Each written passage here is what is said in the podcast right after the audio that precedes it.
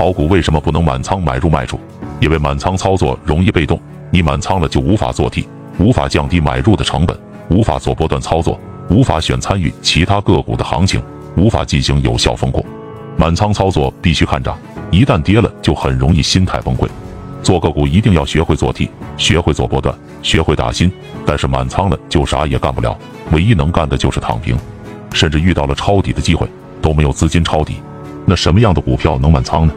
这种股票一定具有极高被低估的价值，比如这只股票价值五十，但是现在的价格是二十，完完全全被低估了。就算短期跌了也没关系，因为短期的风险不会影响长期的价值，这是价值投资，早晚涨上去。但是目前 A 股的股票不是这样的，而是有大量的股票被高估了。比如一只股票价值一百，但是长期在九十到二百之间震荡，为什么会在这个区间震荡呢？一个因为估值长期被高估了。另一个是因为庄家和主力来回割散户来回拉升和砸盘，大多数散户买入的位置可能在一百三十到一百六十，庄家和主力向上拉升和向下砸盘的空间很大，所以选择自己熟悉的股票，尽量在低位买入廉价的筹码才是最重要的，宁愿踏空也不追涨，耐心等待下一个低位买入的机会。